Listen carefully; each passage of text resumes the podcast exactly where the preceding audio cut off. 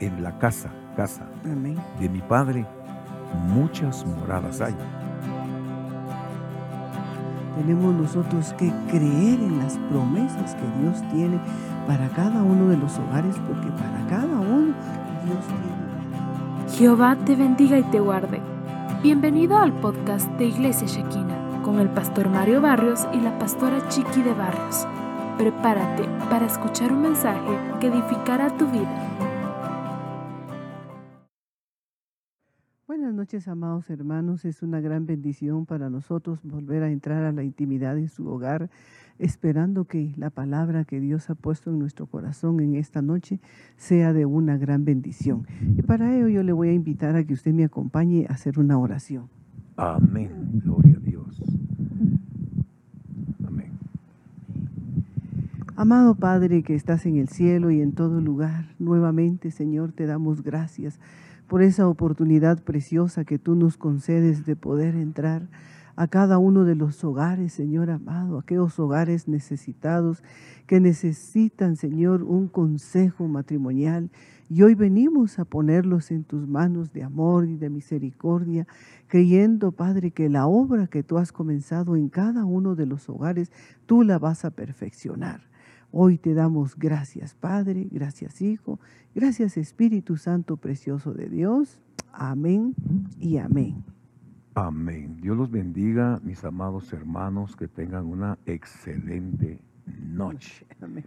Una noche de matrimonios, una noche para compartir consejo de la palabra del Señor Amén. con relación a nuestros matrimonios. Recuérdense que el matrimonio está compuesto de un hombre, Y una mujer. una mujer que tiene sus hijos, aleluya, Amén.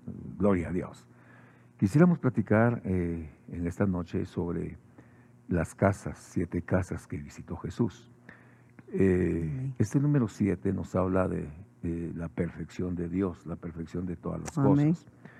En la Biblia encontramos diferentes casas a donde el Señor Jesucristo pasó, las Mm. cuales nos hablan de diferentes estados en que debemos de avanzar hasta que estemos junto con el Señor en la ciudad que Él prometió que iba a preparar para nosotros. Según el libro de, de Juan capítulo 14, versículo número 1, 2 y 3, dice, no se turbe vuestro corazón, creed en Dios, creed también en mí. En la casa, oiga esto, en la casa, casa Amén. de mi Padre, muchas moradas hay.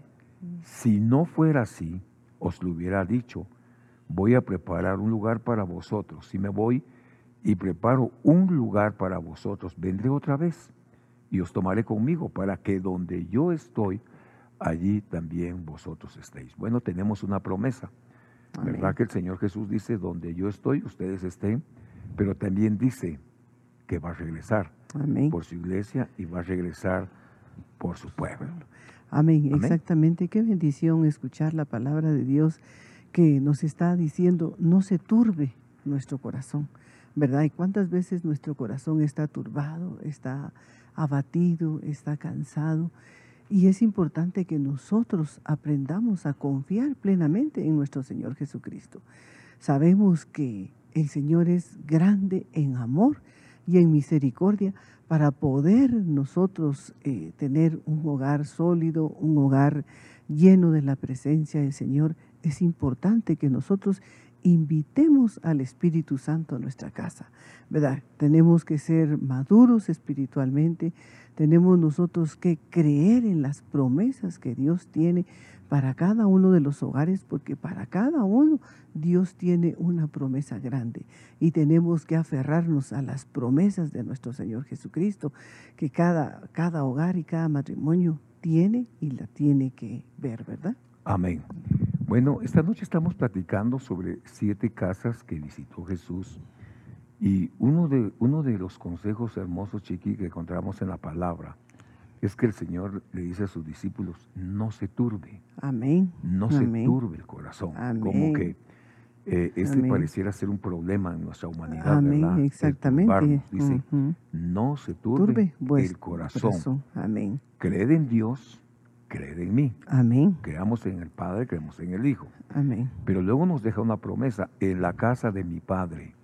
En la casa de mi Padre hay muchas moradas. Amén. Bueno, ¿Y para quién son esas moradas? Para nosotros, Para los hijos, los que hemos creído en Él. Y dice, si no fuera así, yo no se los hubiera dicho. ¿A quiénes se le cuentan los secretos? A los Los amigos. Voy a preparar para vosotros. Amén. Voy a preparar para vosotros. Esto nos enseña que el Padre y el Hijo hasta el día de hoy Uno Trabajan. amén. Son uno solo uno y solo trabajan. Amén. Y si me voy, preparo un lugar para vosotros, vendré otra vez. Es una promesa, vendré otra vez. Lo mismo dice el libro de los Hechos, capítulo 1. Cuando el Señor ascendió, se aparecen eh, los ángeles y le dicen a los, a los que están viendo, así como le habéis visto ir, Ir. así le, vende- le volveréis a ver venir, Amén. regresar.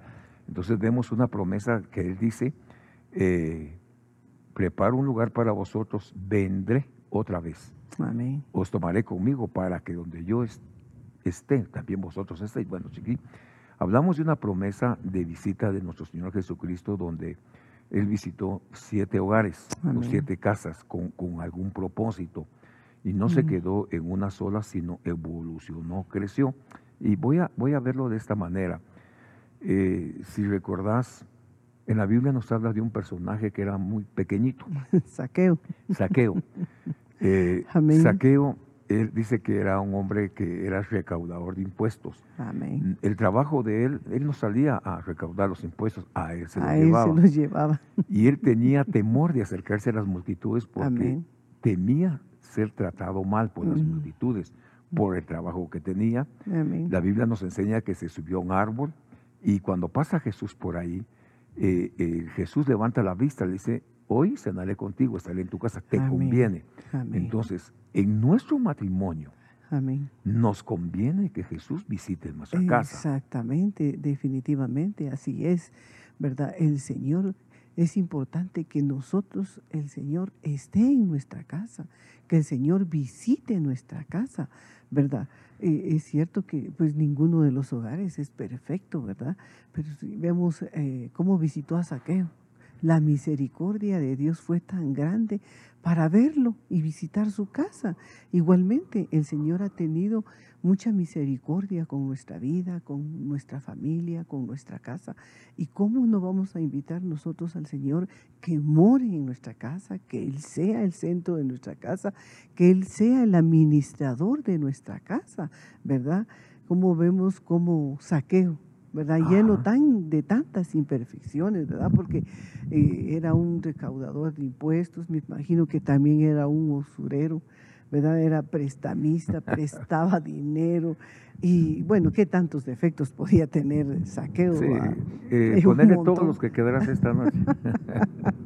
Eh, no, estamos viendo eh, cómo el Señor Jesús visitaba Amén. hogares, Amén. cómo el Señor visitaba hogares Amén. y cómo visitó el hogar de Saqueo. Sin embargo, en el libro de Mateo capítulo 2, versículo número 1, dice esta palabra. Después de nacer Jesús en Belén de Judea, en tiempo del rey Herodes, he aquí unos magos del oriente llegaron a Jerusalén diciendo, ¿dónde está el rey de los judíos que ha nacido? Amén. Esta casa, Chiqui, eh, la visita del Señor a Belén o Bet- Bethlehem, significa la casa del pan. Amén. Amén, la casa Amén. del pan. Esa es una visita que el Señor hizo a una casa. Eh. Pensemos esta, en esta noche, que esta casa es la de nosotros, la que el Señor está Amén. visitando. Amén. Qué bendición que el Señor visite nuestro hogar. Amén. Ahora, cuando vemos esta palabra, Chiqui, dice, en esta ciudad nació el Señor Jesucristo. Amén. Es decir, que aquí debemos de, de esta casa, debemos de partir, debemos de avanzar a las siguientes casas, a las seis siguientes casas. Amén. Pues esto nos habla en el momento en que nació el Señor en nuestra vida. ¿sí? En nuestra vida. Aquí ya nos habla de un nuevo nacimiento. Amén. A partir de ahí gozamos de todos los beneficios de ser hechos hijos de Dios, según Juan 6, 3, 3, 4. Amén. La visita del Señor a nuestra casa nos provoca gozo, nos, nos provoca alegría. Amén. Ahora, lo estamos enfocando como un nuevo nacimiento, Amén. pero ahora enfoquémoslo como nuestro matrimonio. Amén. Qué bendición que el Señor haya llegado a nuestro matrimonio. Exactamente. ¿Verdad? Y sabemos que la casa del pan es. suficiente palabra ¿verdad? Y yo creo que todos hemos escuchado suficiente palabra como para que no la pongamos en práctica, ¿verdad? Pero qué lindo es que nosotros reconozcamos que necesitamos a nuestro Señor Jesucristo, ¿verdad? Y qué hermoso es de que Él se haya fijado en nuestro matrimonio y que Él more en nuestra casa, porque si Él mora en nuestra casa, Él va a ministrar amor, que es muy importantísimo que el amor de Dios esté en nuestra casa, ese amor que todo lo suple, que todo lo soporta, que todo lo puede, que cubre multitud de errores. Ese amor tiene que estar en nuestra casa, que el Señor llene de paz nuestra casa. Tan lindo que es llegar a uno a un hogar a visitar y que, ay, se respira, qué paz preciosa, ¿verdad? Y que nuestros hogares estén llenos de paz. Aún hayan aflicciones, hayan luchas, hayan pruebas, pero que esa paz no la podamos perder nosotros, ¿verdad? Que es la que viene de nuestro Señor Jesucristo. Ahora acordémonos, Chiqui, que qué interesante hablar sobre esto porque eh, si tenemos paz es porque tenemos paciencia. Amén. si tenemos paz es porque tenemos paciencia. Y para tener paciencia no cabe duda que nacimos de nuevo. Exactamente. Eh, hay una operación en nuestras vidas por medio del Espíritu Santo. Amén. Cuando perdemos la paciencia es porque estamos eh, eh, hemos tenido un descenso en nuestro primer amor, eh, estamos bajos en nuestro nivel espiritual, entonces se empiezan a manifestar otras cosas. Sin embargo, es vital, Chiqui, que en nuestros hogares, hablamos de nuestro matrimonio, nuestro matrimonio sea visitado por el Señor. Y en este ejemplo que ponemos en Bethlehem, la casa del pan, ¿qué es lo que va a saciar en nuestra vida espiritual? Eh, es el pan, es la palabra, la, presencia de Dios. Yo quisiera leer en Ruth 1.1, dice la Biblia, para poder eh, eh, enfocar esto hacia nuestro propósito esta noche. Aconteció que en los días en que gobernaban los jueces, hubo hambre en el país y un hombre de Belén de Judá fue a residir a los campos de Boaz con su mujer y sus dos hijos. Bueno, aquí había un problema. ¿Qué era lo que aquí había? Escasez de comida, había hambre. Y eso hizo que eh, Noemí descendiera con su esposo eh, eh, y su familia, ¿verdad? En ese momento. Ahora, si vemos, por ejemplo, ¿qué significa Belén? Belén significa la casa del pan. Pero qué, tremendo que significando casa del pan, Chiqui, encontramos que había un tiempo de escasez. De escasez había falta de comida. Eh, tenía ese problema ese lugar porque llovía eventualmente durante el año. Eh, se viene ese problema de una hambruna y ellos descienden, descienden Noemí, su esposo y sus dos, y sus dos hijos. Eh, ellos van a vivir a, un lugar que no les trajo ningún beneficio. En este caso, dice la palabra del Señor, aconteció que en los días que gobernaban los jueces hubo hambre en el país y un hombre fue a decir a los campos de Moab, los moabitas, descendientes de Lot. Eh, el problema de Belén es que, aunque significa la casa del pan, había una promesa sobre ese lugar, que siempre iba a haber pan, pero aquí encontramos que hay escasez. Eso, ¿Qué se representa esto? Representa un estado, un estado cuando nosotros nos encontrábamos sin el Señor. Por favor, pónganle atención a esto. La Biblia nos enseña que no había quien saciara nuestro espíritu, nuestra alma. No teníamos, pan, no teníamos, palabra, no teníamos espíritu, sino hasta que el Señor nació en nosotros, hasta que hubo un nuevo nacimiento. A partir de ahí recibimos la promesa de ser saciados, porque a nosotros eh, descendió el pan, el pan del cielo. Eso lo vemos ahí en Juan 6, 50. Entonces vemos que hay una promesa que aunque eh, la casa que visita el Señor, la casa del pan, eh, tendría que tener abundancia. Lo vemos en el tiempo de, Noemí, que había escasez. Ahora viene el Señor Jesucristo y nos trae una promesa tremenda. Por ejemplo, yo sí le pido al Señor que Él visite, que Él visite mi hogar, que Él visite mi familia, que Él visite a, mis hijos, a nuestras generaciones. Pero también le suplicamos al Señor esta noche que los matrimonios tengan el pan que descendió del cielo. Exactamente, la palabra de Dios. Amén, que tengan ¿Verdad? palabra. Que no, que no, que no haya escasez de palabras. Así es. ¿verdad? Eh, es hermoso que en este tiempo es cuando más hemos escuchado la palabra de Dios, es cuando más nos hemos llenado de esa palabra, porque esa palabra ha llegado a la intimidad de su casa. Quizás usted puede estar eh, descansando, reposando, pero está viendo, la, está escuchando la palabra de Dios. Usted puede estar en su comedor, eh, quizás eh, comiendo sus alimentos, pero usted está escuchando la palabra de Dios. Lo que más ha habido en este tiempo es abundancia de palabra.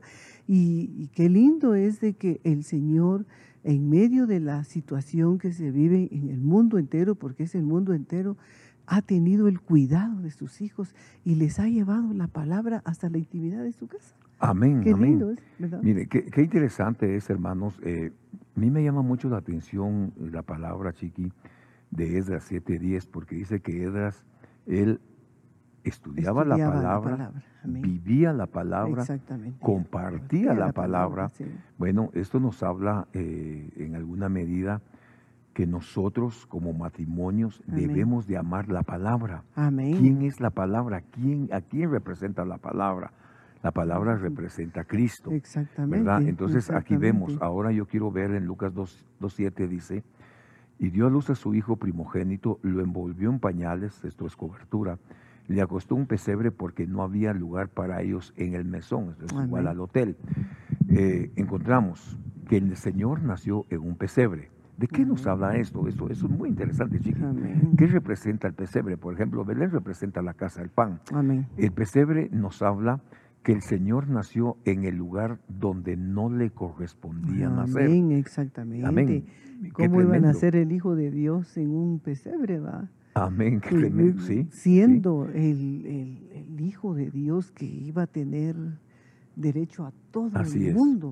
¿Cómo Dios lo permitió, verdad? Quizás para que Él... Bueno, había un problema en esa época, chiqui. Había un censo. Sí. Y el censo eh, movió multitudes. Amén. Los hoteles estaban llenos.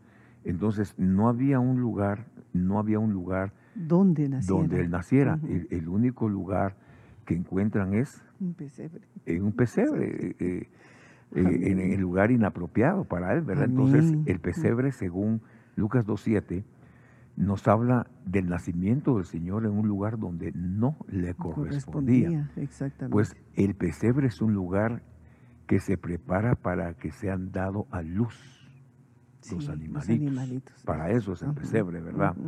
Ahora, esto, esto es figura, ¿qué representa el pesebre? Oiga, qué lindo, esto representa el ministerio evangelista. qué precioso. Amén. Representa el ministerio Amén. evangelista, pues nos habla del nacimiento del Señor en Amén. nuestra vida. Amén. En otras palabras, o sea que no era el lugar, eh, no era el lugar correcto, ¿verdad? Donde él tendría que nacer, figura a nosotros, pero vino a nacer a nuestros corazones, ¿verdad? Amén. por medio, eh, hoy hemos sido alcanzados por medio del, del- el ministerio evangelista. Ahora yo quiero volver a leer aquí 2.7 porque dice, y dio a luz su primogénito, amén, y lo envolvió en pañales. Esto habla, eh, eh, qué tremendo, pañales, Cobertura. cobertura, eh, pañales, qué tremendo. Y le acostó en un pesebre porque no había lugar para ellos en un mesón. Cuando hablamos de, de pañales, hablamos de envoltura para muertos. Amén. Bueno, si seguimos viendo por acá entonces, nació en Belén, eh, la casa del pan, visitó Belén, la casa del pan, nació un pesebre. Eh, cuando hablamos del pesebre, del lugar donde está, nació un lugar sucio. Ponga atención a esto. Amén. Recuerda que estamos hablando de matrimonios esta Amén. noche, ¿verdad? Cómo nuestro Amén. matrimonio necesita el pan que viene del cielo. Amén. Y cómo el, el- el rey del universo, el creador de todas las cosas, Amén. vino a nacer en nuestros corazones. Esto, Chiqui, nos enseña que como matrimonios necesitamos la presencia de Dios en nuestros hogares. Eh, yo necesito la presencia de Dios, Amén. ¿verdad? Tú la necesitas como Todos. esposos. Amén. Tenemos que dar ese ejemplo a nuestros hijos, los Amén. principios Amén. que nosotros debemos de transmitir, pero antes tenemos que sentirnos necesitados de Dios. Y yo recuerdo, Chiqui, eh, cuando nosotros nos casamos y vinieron nuestros hijos, eh, yo conocí a Dios muy joven, yo me separé de Dios y, nacieron mis hijos, pero a mí nunca se me olvidaron los principios, ¿verdad? Aunque era bolo, bolo cristiano. Qué tremendo, caído.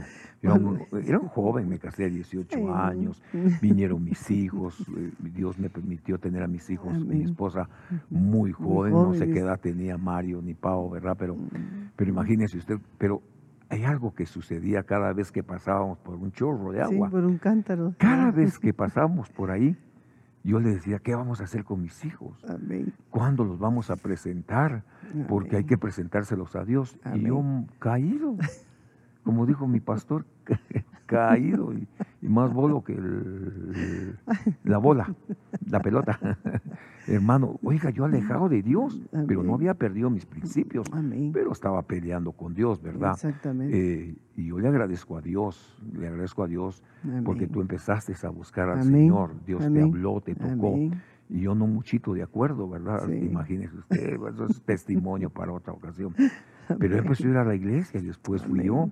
¿Verdad? Vino el Señor y, trabajó nuestro hogar, nuestro matrimonio, visitó la casa del pan, nuestro hogar, qué bendición. Amén. La verdad es que es una gran bendición desde que nosotros eh, tenemos el conocimiento de la palabra de Dios, que hace como más de 30 años eh, de que conocemos al Señor y que gracias a Dios yo le doy gracias al Señor todos los días, porque desde que yo lo conozco, nunca, Nunca ha pasado por mi mente apartarme de los caminos del Señor. Yo el otro día les decía a ustedes que me falte todo, menos la presencia del Señor, ¿verdad? Y que yo nunca pueda separarme de los caminos del Fíjate Señor. que en base a lo que estamos platicando, tenemos que tener, mis amados hermanos, un temor reverente a Dios como, como esposos. Amén, amén. Yo voy a hablar con libertad. Amén. ¿Por qué hablo de un temor reverente? Porque si Dios está en medio de los dos en nuestro pacto, amén. Eh, aunque sucedan cosas extrañas, eh, eh, las vamos a evitar, las vamos a reprender. Aunque se acerque el tentador, lo vamos a reprender en el nombre de Jesús. Y, y, para aquellos que, que, que tienen ese problema, Pídanle a Dios que, que, visite el matrimonio. Amén. Pídanle al Señor que su casa se convierta en, en, en, la casa del pan, en Bethlehem. Que se conviertan en la casa del pan. Permítanle a Jesús nacer en su hogar. ¿Verdad? Permitámosle a Cristo que nos trabaje, que nos dé ese privilegio tan hermoso. Ahora, Chiqui, cuando hablamos de, de Lucas 2.7, estamos hablando del pesebre.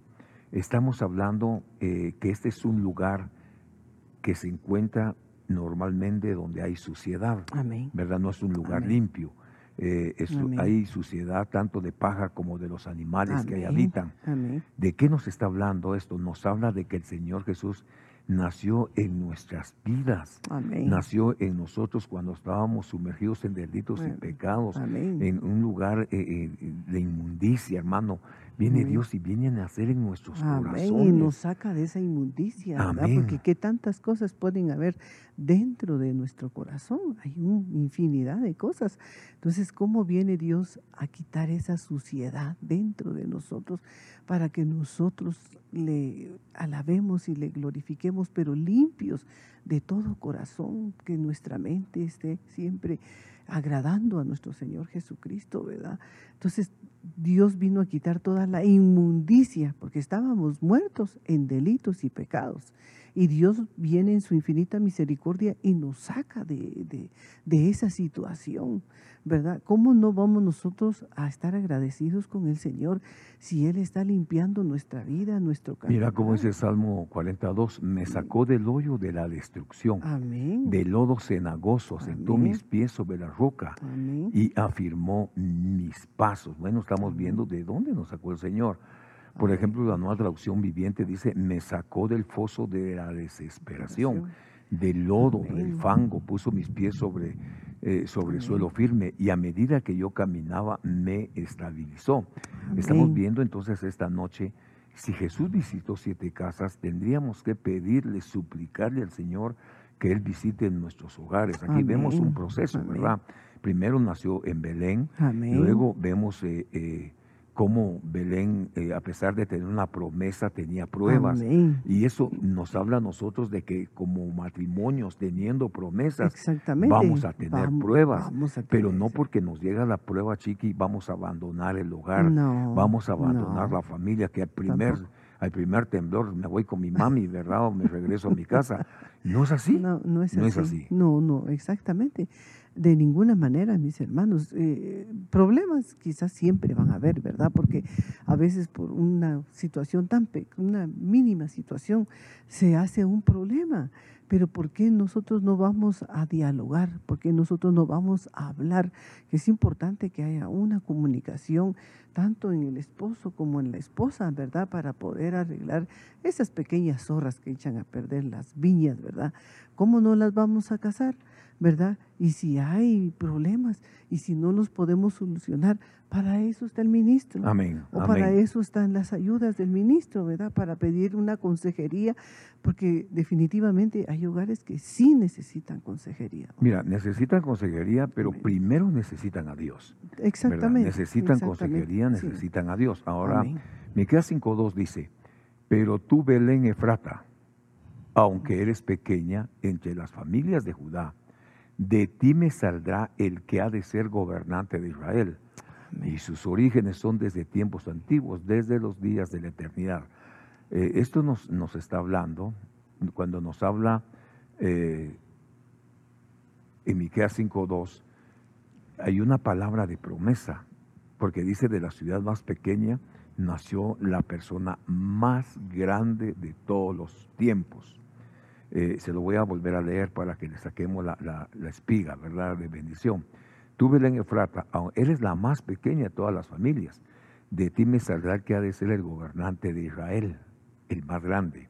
Eh, de esta ciudad más pequeña nació la persona más grande de todos los tiempos, porque a, quien, a quienes el mundo menospreciaba, el Señor los tomó Amén. para nacer y se manifestó de- en gloria en nuestra vida. Amén. Ahora, mis amados hermanos, cuando Jesús pasa por Belén, la casa del pan, Amén. si se dan cuenta, hay procesos que Él está trabajando. Amén. Aunque hay una promesa para Belén, vemos que hay escasez, vemos que hay un ataque a la familia en el caso de Noemí, que pierde al Amén. esposo, que pierde a los dos hijos. Amén. Sin embargo, dice la Biblia que 10 años después a ella le informan que de nuevo Dios está bendiciendo eh, Belén, hay pan, hay amén. lluvia. Ella decide volver. Esto nos habla de la restitución, de la restauración, Amén. de un espíritu de arrepentimiento.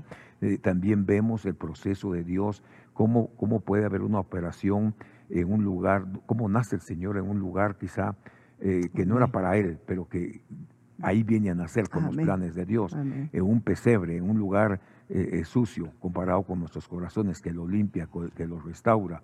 Eh, vemos que nace en un, eh, en un lugar pequeño, pero que se convierte en más grande. Ahora, si seguimos avanzando en esta noche, hay otra ciudad que el Señor visitó, ¿verdad? Y necesitamos que en la medida que como matrimonios estamos sumergidos en la presencia del Señor, Amén. nosotros podamos seguir avanzando. Entonces, Amén. yo quiero leerles ahí en Mateo capítulo 21, versículo 1 y 2. Mateo 21, 1 y 2. Esta es una palabra de una otra ciudad que el Señor eh, visitó con un propósito. Dice la palabra del Señor de esta manera.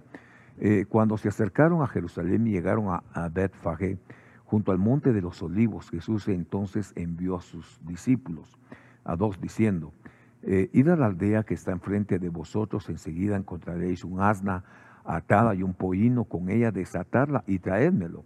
Si alguien os dice algo, decid, el Señor lo necesita y Amén. enseguida os enviará. Bueno, ¿qué significa eh, Betfagé? Significa la casa del higo. Y cuando hablamos del higo, ¿de qué estamos hablando? De sanidad. sanidad. ¿A quién le sanó el Señor con hojas de higo? A Ezequías. Ezequías. ¿Qué tenía él? Una enfermedad. Entonces hay hogares enfermos. Exactamente. Hay, definitivamente, quizás no, no hay ningún hogar perfecto, ¿verdad? Siempre pues, va a haber imperfecciones en el hogar, pero necesitamos, con la ayuda de Dios, sanar nuestra casa, sanar nuestro matrimonio, sanar esa viña que Dios nos ha dado, ¿verdad? Porque si el matrimonio definitivamente tiene problemas, se transmiten a los hijos, ¿verdad? Y qué, qué, tristeza es de que nuestros hijos eh, sufran las consecuencias de los errores de los padres, ¿verdad? Eh, pues como les decía, no hay ningún hogar perfecto, pero con la ayuda de nuestro Señor Jesucristo, si nosotros invitamos al Señor a nuestra casa, si el centro es nuestro, el Señor Jesucristo, Él es el centro de nuestra casa, nosotros vamos a seguir adelante, vamos a tener hogares unidos, hogares llenos de paz, llenos de unidad. Vamos a tener nosotros hogares sólidos.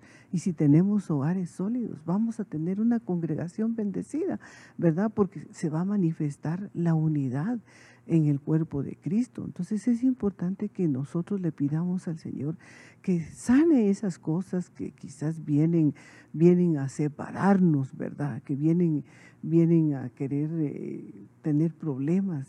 Pidámosle la sabiduría al Señor que venga el conocimiento, que venga, si hemos escuchado suficiente palabra, ¿cómo nosotros vamos a tener el conocimiento de la palabra y ser sanados nuestros Amén. Bueno, mire, una, una riqueza es el que tiene doctrina, tiene salud. Amén. El que tiene salud, tiene doctrina. La Biblia dice, amado, yo deseo que seas prosperado en todas las cosas, así como prospera tu alma, que tengas buena salud. Recuerden que estamos viendo siete casas que visitó Jesús. Eh, en la medida que eh, vamos evolucionando, vamos ascendiendo, en la medida que el Señor Jesús empezó su ministerio, Él iba visitando algunos hogares.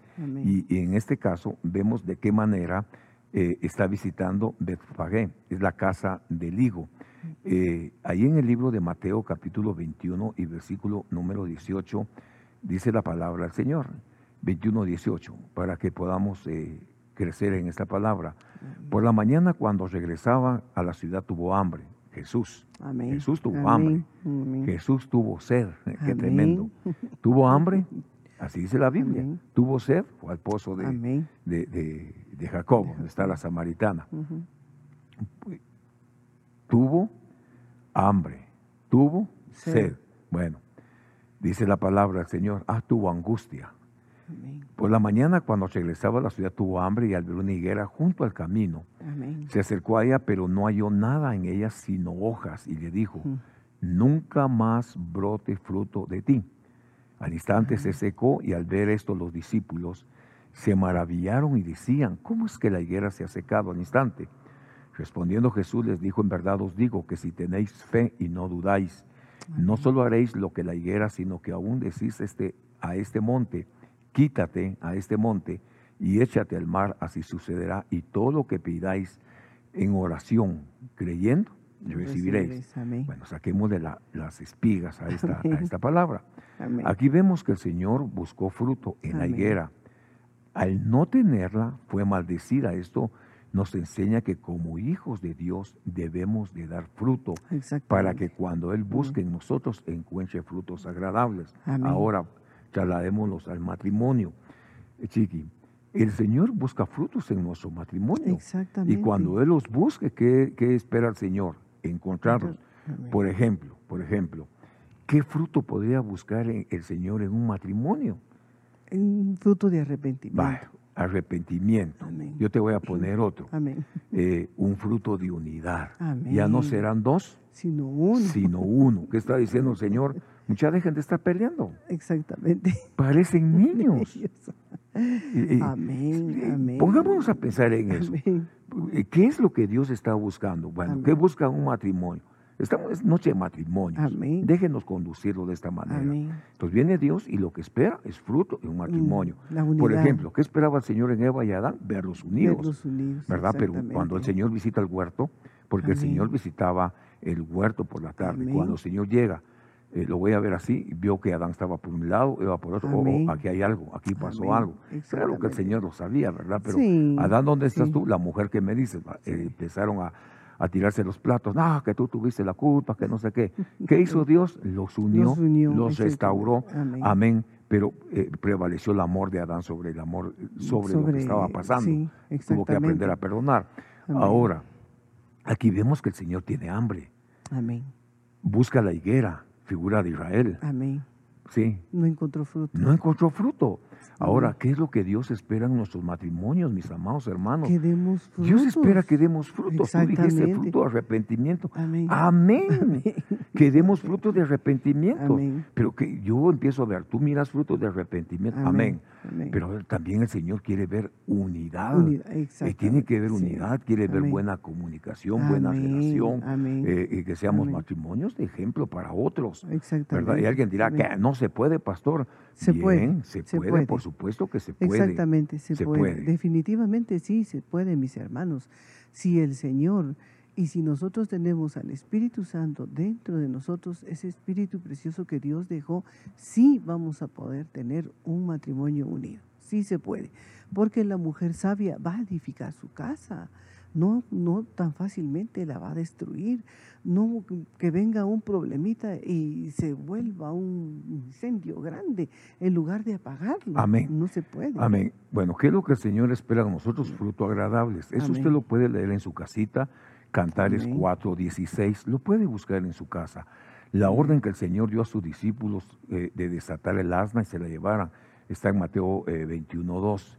Imagínense, hay que desatar, hay que desatar. Desatemos bendición en los hogares. Amén. Ahora, amén. Eh, cuando vemos eh, las- lo que sucede en la casa del higo, nos deja ver que el. Señor busca en nosotros frutos de obediencia Amén. para hacer su voluntad. Amén. Entre los frutos que podemos ofrecer al Señor para que venga y coma, ah, qué lindo.